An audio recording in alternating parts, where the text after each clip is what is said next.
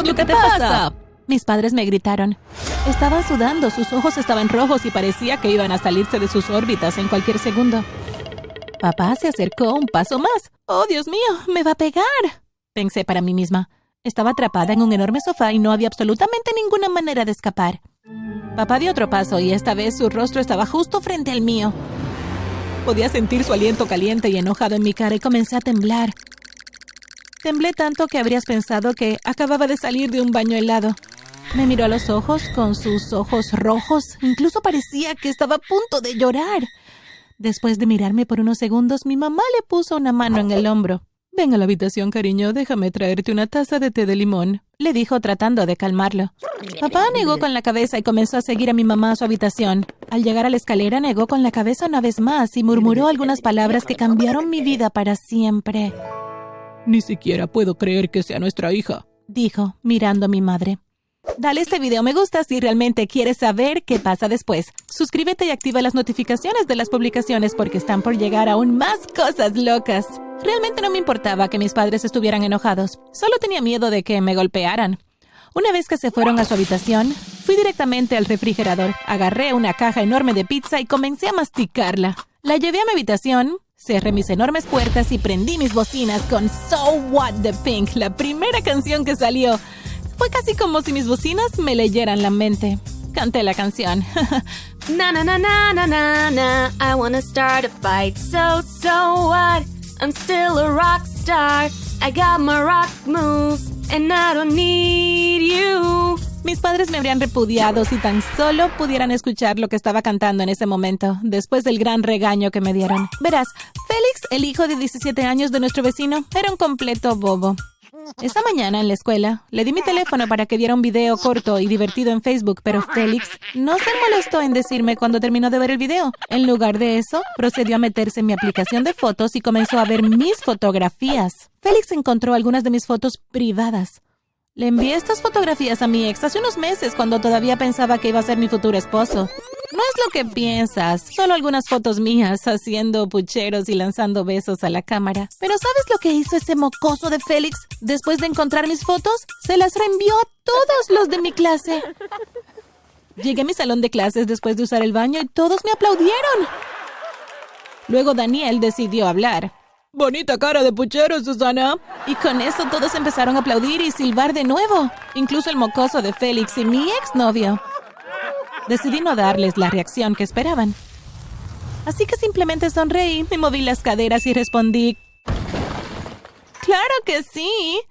Los silbidos y aplausos se intensificaron. Mi exnovio y Félix estaban decepcionados. Esperaban hacerme llorar, pero los sorprendí. Afortunadamente mis fotos nunca llegaron a las autoridades de la escuela, por lo que no enfrenté consecuencias graves. Le quité el teléfono a Félix sin pronunciar una palabra y luego me retiré a mi asiento. Regresé a casa y me comporté como si todo estuviera bien. Una vez que el reloj sonó la alarma habitual de las 11 de la noche, me vestí toda de negro, me puse unas zapatillas negras y luego me colé en la casa de Félix. Estaba armada con algunos clavos, un bate de béisbol y algunas cajas de huevos. Cuando me aseguré de que no había nadie a la vista, me puse manos a la obra. Pinché los neumáticos del coche de todos en la casa. Félix, su hermano y sus padres. Cuando estuve segura de que todos los neumáticos estaban tan planos y vacíos como el cerebro de Félix, tomé el bate y rompí una ventana en cada auto. Sabía que pronto escucharían el alboroto y saldrían a ver, así que tuve que trabajar rápido. Tiré huevos en todos los autos hasta que estuve segura de que todos estaban empapados. Ah, Suspiré. Mi trabajo estaba casi terminado, y nadie había salido todavía. Ahora que había terminado con los huevos, podía romper todas las ventanas y parabrisas restantes de todos sus patéticos autos.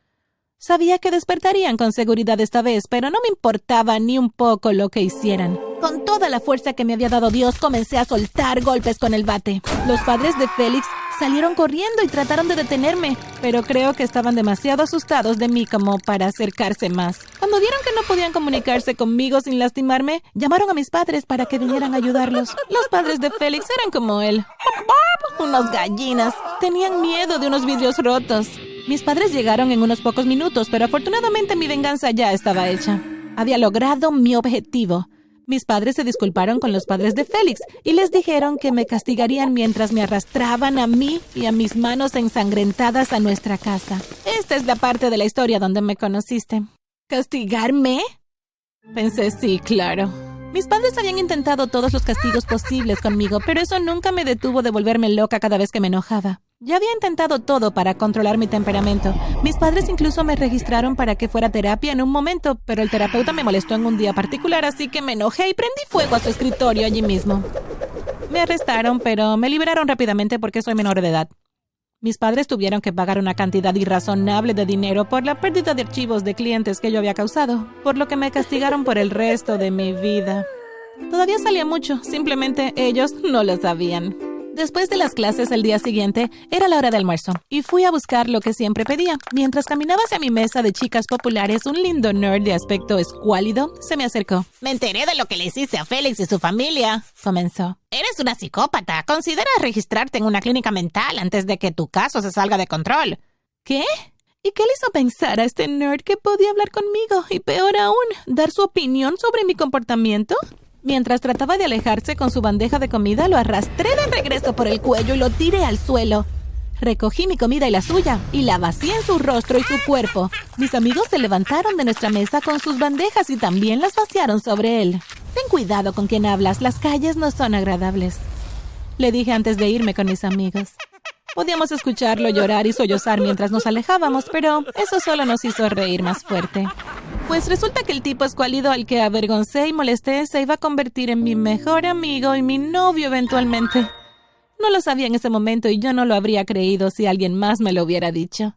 Cuando ya era casi tiempo de nuestras vacaciones navideñas, nuestra preparatoria organizó su característico Christmas Blast. Fue nada menos que asombroso, como siempre. De igual manera, me asignaron al comité de servicio de bebidas como uno de los castigos por mi mal comportamiento habitual y cuando todos los tazones de bebidas estaban vacíos, escuché sollozos al final del pasillo. Seguí el sonido y caminé hacia el ruido hasta que encontré a ese molestoso tipo escuálido de nuevo.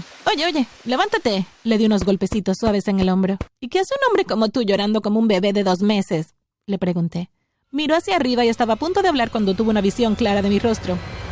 Lo miró dos veces y casi saltó hacia atrás antes de decir ¿Y por qué no me dejas en paz, psicópata? Ustedes son todos iguales. Chicos mentalmente inestables, empaquetados en una sola preparatoria. Puse los ojos en blanco y comencé a alejarme de ahí, pero no pude.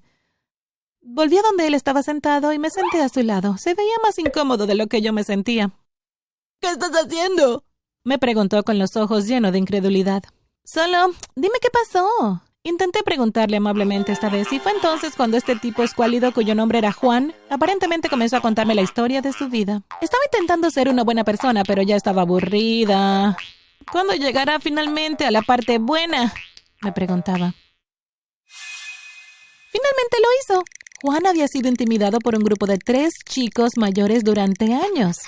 Hizo sus deberes, les hizo recados, limpió todas sus habitaciones e incluso lavó su ropa. Si alguna vez perdía un día, lo acorralaban y lo golpeaban brutalmente. Al parecer tuvo que pasar algún tiempo con su hermana en el hospital durante la semana pasada, así que no tuvo tiempo de trabajar para ellos. Esto los molestó tanto que lo golpearon, rompieron su iPhone e incluso destrozaron el costoso traje que llevaba puesto. Le dijeron que estaba siendo un chico malo y que necesitaba cambiar lo antes posible si no quería experimentar eso todas las semanas. Espera, ¿qué? Le pregunté asombrada. ¿Y qué pasa con sus padres? ¿No saben lo que está pasando? Algunos de ellos lo saben, pero otros no. Simplemente no les importa, respondió. Bueno, pero ¿qué hay de tus padres? ¿Les has dicho lo que está pasando?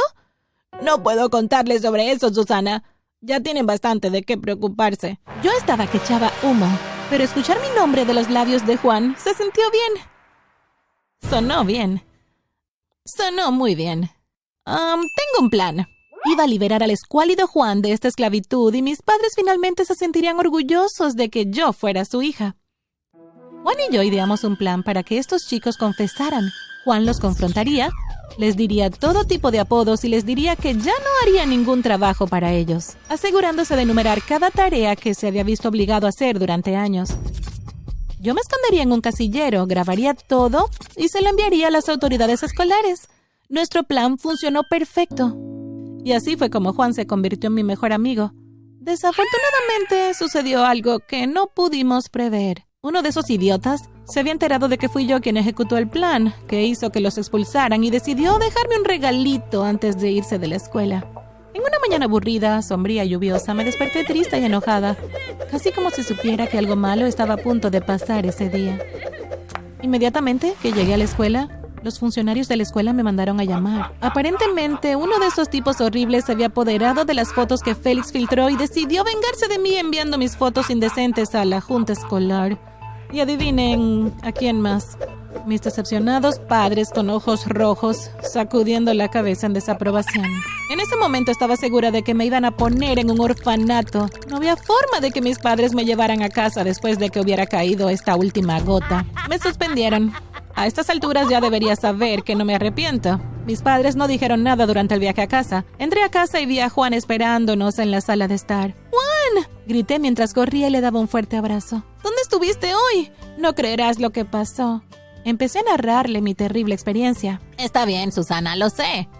Me dio una dulce sonrisa y me guiñó el ojo. Es exactamente por eso que estoy aquí. Les conté todo a tus padres. Mi papá finalmente habló. Juan nos dijo que te metiste en problemas porque lo estabas salvando del acoso. No nos alegra que hayas decidido tomar fotografías para gente inmadura y esperamos que nunca lo vuelvas a hacer, pero estamos orgullosos de ti. Eres una buena amiga y Juan tiene suerte de tenerte. Casi se me salen las lágrimas. ¿Eso significa que ahora estás feliz de que sea tu hija? ¿Ah? Mi papá preguntó confundido. El otro día dijiste que no podías creer que yo era... ¡No! Mi papá me interrumpió. Oh, Dios mío, lamento mucho haberte dicho algo tan malo. Dejé que mi ira se apoderara de mí. Susana, eres perfecta. Sí, eh, tienes algunos problemas de ira y por supuesto nos gustaría que cambiaras eso, pero ten en cuenta que siempre te amaremos. Mi mamá sintió con la cabeza. Todos nos dimos un abrazo y Juan se quedó a cenar con nosotros. A las nueve, cuando Juan estaba listo para irse, lo acompañé a su auto apoyando una mano en su escuálido auto. Quiero decirte algo, Susana, dijo Juan. Ajá, adelante, dime. Se inclinó hacia adelante y rozó mis labios con los suyos. Estoy enamorado de ti, Susana. ¿Me harías el honor de ser mi novia? Trató de darme una sonrisa de chico cool, pero falló. La sonrisa era escuálida como él. Lo aparté. Rayos, claro que no. Vete a casa, Juan. Parecía un poco herido, pero no lo lamenté, nunca lo lamenté. Se subió a su coche y aceleró como si quisiera alejarse lo más pronto posible de mí. Fui a mi habitación y me bañé, me puse mi pijama y traté de acostarme, pero no pude. Algo me molestaba en el pecho. A las 11 de la noche salí a hurtadillas de la casa como de costumbre y conduje directamente a la casa de Juan. Le tiré piedras a la ventana hasta que se dio cuenta y salió. Sí, susurré. Lo siento, no creo que lo haya entendido bien. Juan sonrió. Seré tu novia, Juan. Salir con Juan me cambió por completo. Me enseñó a controlar mi mal genio y a pensar con claridad antes de tomar decisiones. Dejé de hacer locuras cada vez que estaba enojada, pero nunca dejé de ser una genia malvada planificadora. Pregúntale a Félix. Ok, ahora, ¿dónde pensaste que ibas? Vuelve aquí presiona el botón de suscribirse y la campana de notificaciones. Sé que disfrutaste mi historia, así que dale un me gusta a este video si no lo has hecho aún. Dicho esto, dime si alguna vez has reaccionado exageradamente cuando estás enojada. ¿Y cuáles fueron las consecuencias de tu acción? ¿Terminaste arrepentida?